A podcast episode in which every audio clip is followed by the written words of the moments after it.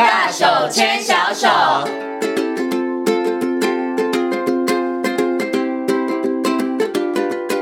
教育广播电台，您现在所收听到的节目呢是遇见幸福幼儿园，我是贤琴。接下来呢，在节目当中要进行的单元呢是大手牵小手的单元。那么在今天单元当中，很高兴的为大家邀请到国立台北护理健康大学婴幼儿保育系的副教授欧姿秀老师呢来到节目当中哦。今天呢，欧老师要跟大家呢好好来讨论呢的这个问题，相信很多的爸爸妈妈也很关切了，因为呢，孩子送到幼儿园当中呢，真的跟孩子密切相处的就是老师哦。所以呢，今天呢要跟大家好好来分享呢，讨论这个幼儿园的师资方面的问题。首先呢，先跟欧老师问声好，Hello，欧老师您好。先听好，各位听众朋友，大家好。嗯，其实呢，幼儿园的老师呢，真的就是孩子进入到幼儿园当中相处最密切的人哈，所以爸爸妈妈呢也会很关心老师到底好不好哈，因为呢，这好像跟孩子在幼儿园的这个可能适不适应有很大的关系哈。那其实呢，我们之前呢在节目当中有提到了，就是呢，政府为了要推动这个幼教公共化，所以呢，我们近几年大家一定也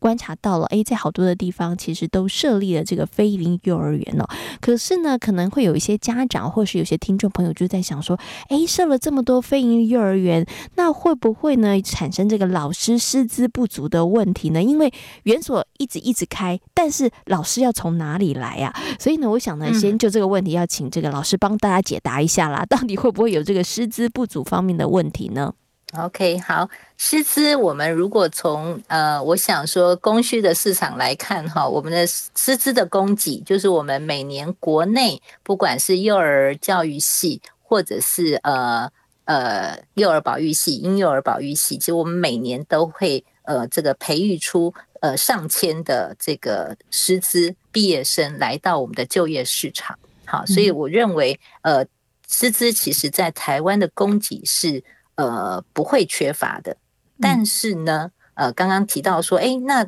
我们的呃现在需求也增加了嘛，哈，因为不只是呃这个呃刚刚提到非营利幼儿园，其实大量的增加。好，那呃，我们早期其实，在民国呃六十几年的这个时候，哦，很早以前哦，当时我们其实因为呃整个经济蓬勃，我们很多家长就是开始有双薪的呃到外面工作的一个需要，那我们家里就孩子要送出来，当时也有一段时间，其实呃就很多的私立幼儿园其实就应运而生。那也是会需要很多的老师，好，所以好像那个时候其实也发生有类似的状况，而且早期的时候我们还没有这么多师培的机构提供老师，再加上我们其实长期以来，其实在呃呃我们的幼教的工作职场上面，常常有一个我不知道家长们呃有没有注意到说叫做三高跟三低哈，就是它不是一个非常。好的，或非常吸引人的这个幼教的职场，哈，呃的工作的职场，例如呢，它是什么东西高呢？它责任很高嘛，哈，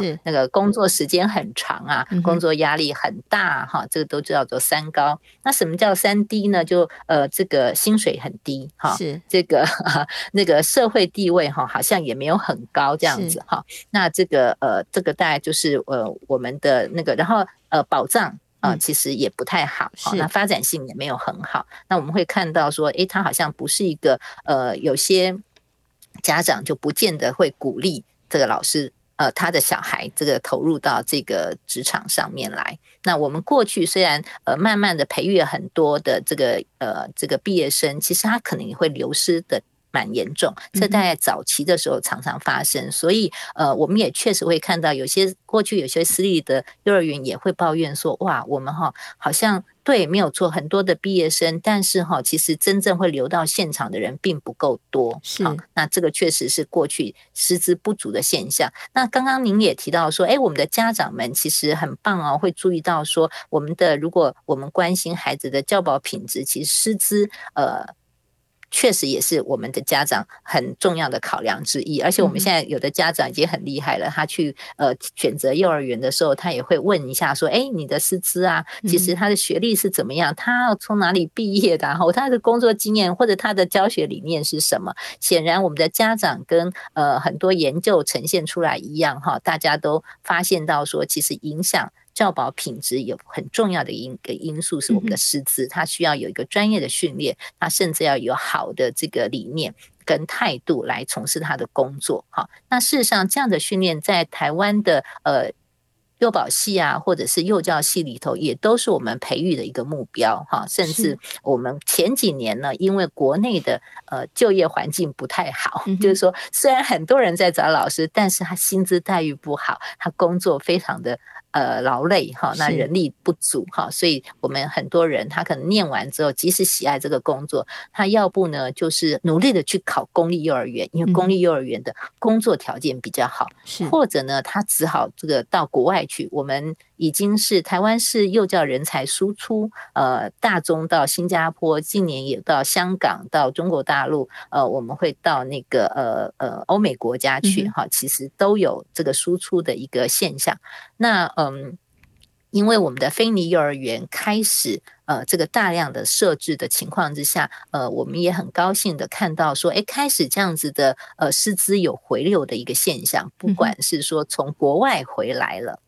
或者是呃我们看到毕业生其实他发现说，哎，在非营幼儿园提供的这个工作的职场，好像呃有一些明显的改善，例如说他有定了一个薪资的。呃，这个基准表，这个薪资的基准表，甚至是跟我们公立幼儿园的呃所谓契约禁用教保人员是一样的，起薪呃第一级，呃，今年又开始又再调了一波，今年起薪已经来到了三万六到三万七。嗯哼，这对大学的毕业的师资来讲，其实在这个幼教的就业市场上面，已经算是一个高薪了。嗯哼，好，我想，呃，菲尼幼儿园它虽然大量的增加，但是因为它同时提供了一个好的，不管是薪资或者包含说它提供的人力的配置，呃，比较充裕，诶，甚至包含说，诶，他其实有呃一个非常强调他的专业的呃发展。跟专业的自主这样的一个工作条件之下，他反而变成呃开始增加了一个呃优质的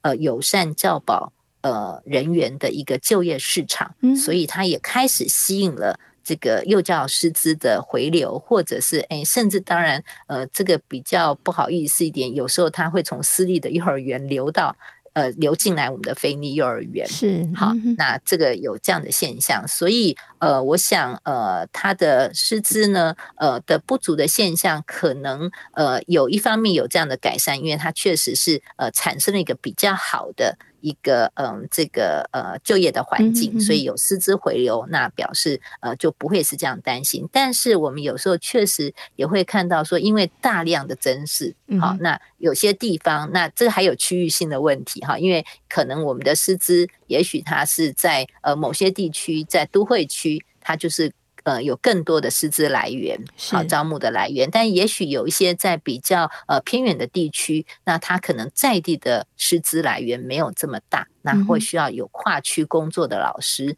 的一个招募的状况。所以我想这个问题其实呃呃，虽然当听起来有点复杂哈，但我个人是朝比较乐观的呃方向来看，就是因为当他的职场变好的时候，那他其实就更有好的条件吸引。呃，我们更多甚至更优质的师资投入到我们的呃非营利幼儿园的服务上面，那也应该对于家长所关心的非营利幼儿园提供的教保服务的品质就会更有保障。嗯，OK。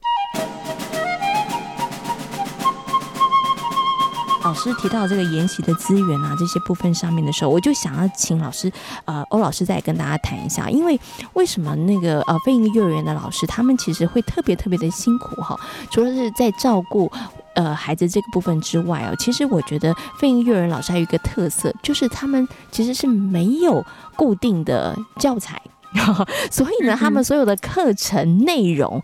真的是老师们呢。虽然说我们让孩子们他们成为这个学习的主体，但是老师们他们还是需要经过一些设计的，他们还是需要经过去讨论一些教案的哈。所以呢，我想在这个部分上面，可不可以请欧老师跟大家谈一下？就是说，可是家长也会很担心，他会觉得说，哎，如果有固定教材，其实我知道他教什么嘛，对。然后家长好像觉得我可以放心哈，知道老师哎再怎么教你也不会偏离太多。可是，当老师没有教材的情况下，老师其实是辛苦的，因为他们每一堂课，他们都需要经过精心的设计。可是从另外一个角度来讲，就是说，诶，那我怎么会知道老师这样教的是对的？老师这样教的是好的呢？所以在这个部分上面是怎么样在做一个可能教学上面的品质把关，或者是我们可以又提供老师们哪一些的协助，让他们在教学上面可以更加的精进呢？嗯，好，呃，我想我们可能可以分两个部分哈，就是说在关于呃没有固定教材的部分，呃，它会不会对老师造成一个的挑战？嗯、那再来就是说对家长方来讲，因为我们关心的其实是老师的专业有没有办法呃呈现在对孩子的这个呃教保的上面，然后对孩子的写的这个教保的品质能够去呃增强这样子哈，那。家长到底能不能掌握这样的教保品质？可能有这两个部分。那我们先来谈一下，对老师来讲，事实上，呃，我们刚刚提到说，哎，我们希望给呃这个好的这个友善的职场留住专业的老师，其实也就要确保所谓专业的教保老师，因为我们的孩子呃年纪小，他跟那个嗯，就是我们在上了小学之后，呃，有一个发展上面比较呃学习上或者发展上比较。不同的一个特色就是我们的个别差异确实是很大的哈，就是说呃，他可能在不同领域或者不是只有年龄上面的差异哈，就是他不同领域，啊每个孩子发展的速度不太一样，或者他综合的一个表现的状况不太一样的时候，那为什么我们在学前他其实呃比较鼓励的是老师叫做自编课程，因为当这么。大的个别差异，在团体里头要去进行团体一致性的固定教材的，嗯的的教学，呃，事实上其实是不容易的，不只是不容易，而且不能够去回应到孩子的需求，因为统一所谓叫做固定的教材，就是我事先编好的，嗯，我。只要是三岁的孩子，我不管你的个别差异是怎样，我就是适合三岁孩子的教材，我已经事前就编好了。嗯，但是专业的教保老师他应该要有能力，嗯，能够呃，因着孩子每一年，甚至同样每一年的三岁，或者一个三岁的班级里头年头年尾的，或者孩子不同的一个发展速度，他的需求跟他的学习的速度。可能会是不一样的，好，所以这个也是我们专业的老师，他本来就会要有自编教材的呃能力跟经验，好，跟机会，呃，就是要给他。那呃，那所以。准备上应该不是太大的问题，但是刚刚有提到说，诶，那这样能力会不会是需要一段时间，从理论啊到实务上面是需要一些学习或精进的哈？那呃，刚刚有提到说，在我们非营利幼儿园里头，其实呃，它的人员编制其实是足够的，而且它甚至有不同的专业，那再加上其他的一个呃呃专业发展的培训也好，研习也好。或者是外部的辅导资源，这都是在强化说，当我们要因应孩子的个别需求，要自编课程的时候，这个老师不能是孤军奋斗的，是他不能是诶只靠他自己原有的能力，他需要在一个团队里头，他需要持续的学习，需要有呃这个持续的交流、讨论、沟通，发展他的课程。好，那所以这也是我们菲尼幼儿园非常。重视的，因此在我们的呃这个整个规划里头，当法人要来呃投建来申请说，哎，我要来规划办一个非你幼儿园的时候，我们就通常就要请法人在你的经营计划说就要先想好我的专业。人力我要如何的聘任？我甚至进来我要如何的发展？第一年我要做些什么样的培训？第二年要做什么？第三年、第四年，然后我如何来确保经过考核来确保老师能够达到这样子的一个专业知能的态度也好，或能力也好，好，这是他事情就要规划。甚至我们过去应该先行在这个呃节目里头也曾经提到说，我们的非营利幼儿园是有定期的，不管是到园检查或绩效考评，是里头。的项目上面，其实也有针对这边有没有落实去做到。比如说，我们会在绩效考评的时候，每年这个委员外聘的委员会来看看这个费尼幼儿园有没有把我们编列的给老师的这些呃，不管是在职进修、人力资源的各种的呃资源或者规划计划有没有落实。好，所以是有人会去看看，说，哎，不是他只有规划，所以呃，他是要真正去执行，然后也要看看他成效如何，有没有用在呃，我们看到他们经过这些培训，经过这些学习，他的教室变丰富了，嗯哼，他孩子的活动变好了，甚至我们在他们的呃专业的老师，他其实是课程规划之后，他们其实是要去做定期的检讨的，嗯，跟修正的。是。然后当我们的孩子，我们在呃考评的项目里头，也有针对每一个孩子哦，他要去做他的发展跟学习的一个呃这个呃评估。跟一个那个评量哈，然后跟他的这个呃呃，跟他的呃辅后续的辅导，如果说他哎发现他跟我们预期的一个呃这个学习目标其实有一些落差的时候，那我们就要去做一个团体的讨论，然后要去做一个了解问题的分析，然后要来想，哎，那对这个孩子。或者对这个班级，我们可能后续在课程上要做怎么样的调整，然后要去追踪它的成效。那这是一连串整套的，就是说从老师的这个。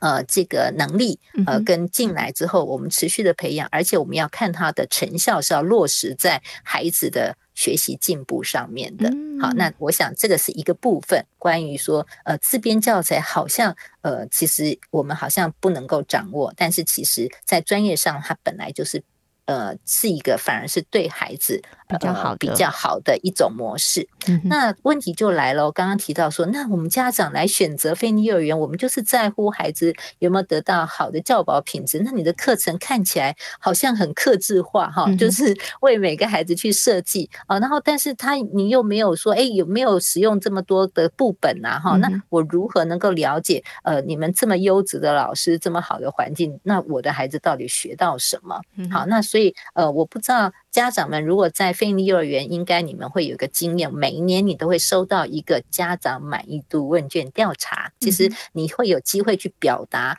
你对这个孩子在菲尼幼儿园里头的学习也好、成长也好、生活也好，你关心的点，那你其实知不知道？那你觉得你满不满意？那这样子的讯息，然后你有什么建议？其实这样子的部分资料收集是会到县市政府这边来，然后他也会把家长的意见的表达的结果整理好之后，要回馈给这个幼儿园给法人的。好，所以呃，其实大家也会关心政府或者法人园长。老师都关心家长的一个意见，甚至在我刚刚提到的我们的考评的项目里头，其实也有针对说，哎，你的课程虽然很专业，呃，都对孩子是好的，那你也落实去执行之后，你有没有设计一些活动让家长了解？嗯哼。你们的课程到底怎么在进行？你们的孩子在学校怎么样学习？跟他生活的样态，所以家长的参与或者亲子的教育也是费尼幼儿园其实呃，就是责成这个我们的法人跟幼儿园这边要努力的去啊、呃、去执行的一个部分。不要让老师花了很多，说实在话，老师拍照啊，或者是老师写很多的个别的记录给家长哈，其实他可能会耗。费老师非常多的时间，好，那有时候会不会有一些不那么真实？也有可能哦，因为我就是为了要制造一些，哎，可能孩子本来很专心在做一个活动，等一下，等一下，一定要拍个照片传回去，上传给家长看，所以我就要请孩子呃定格一下，或者要重播一下，哈，那可能反而打断了孩子的学习，不如我们就让家长很大方的邀请家长进来。实际看看孩子真实每天的学习生活的状况，我想这是很多费力幼儿园会让家长了解，看到孩子真实的学习。就是说，我们并不是要呃，只是提供给家长一个说，哎，数据。那我们希望能够表达呈现孩子真的会做什么，而且他学习的历程是如何，他遇到了什么困难，而他又。用了什么方法去解决这个问题？那我们这个大概都是落实我们在呃专业的教保上面，我们希望培育孩子的是一个他未来能够有主动学习、主动解决问题的能力，包括他自己跟与人相处，共同来发展创造社会情绪的稳定。好，那甚至有美感的一个素养。的培育，这个大概就是在我们虽然没有固定的教材，但是我们呃就是呃规划了一些好的条件来让专业的老师进来，然后也提供了资源给他们去发展这样子一个对孩子有利的学习的呃，品质。那同时，我们也希望，呃，应该也鼓励，然后，呃，就是如果家长仔细留意一下，哎，我们可能，呃，不是看到所谓固定的教材，但是我们是不是在很多机会是可以去认识我们的孩子到底学了什么，或他经历了什么样的，呃，学习，不是只有结果，而还有历程。嗯、是，那你可以陪着，像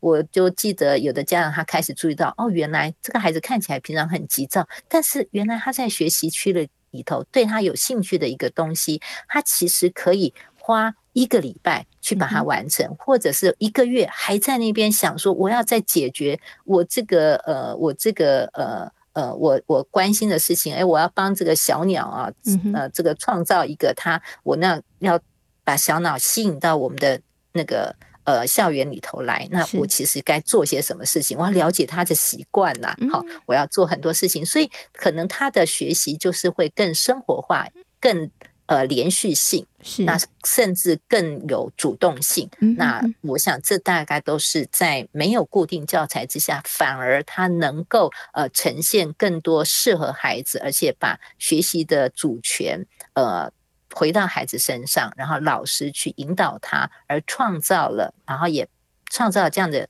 呃生活化的学习经验。那同时也能够培育起更呃能够陪伴的孩子，所谓带着走的能力，因为他有更多的嗯、呃、实际呃动手操作之后，然后或者配合他的兴趣，呃，能够引发出他更多的一个呃呃主动求知的一个这样子的一个动机。那这个我想可能是更宝贵的。嗯，OK，所以刚刚呢，欧老师跟大家说明之后，其实真的是经过这个环环相扣的设计跟规划，所以家长真的是不用太担心哈。嗯、那而且呢，我们今天跟大家谈到这个菲林幼儿园的这个师资师资上面的问题，我发现其实呢，能够在菲林幼儿园面教学的这些老师们，算也蛮幸福的耶，因为其实他们不是孤军奋战，他们真的是打群体仗，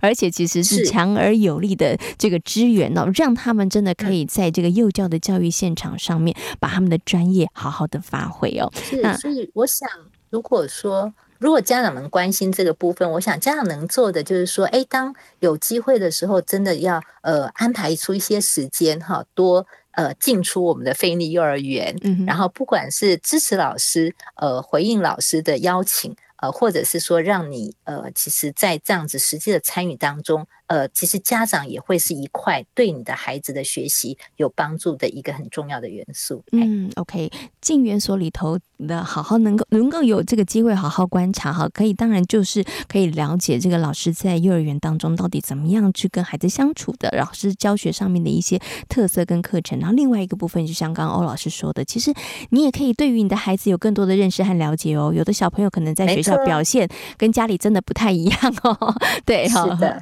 好那。今天呢，也非常谢谢呢欧志秀老师在空中跟所有的听众朋友所做的精彩的分享，也非常感谢欧老师，谢谢欧老师，好，谢谢，拜拜。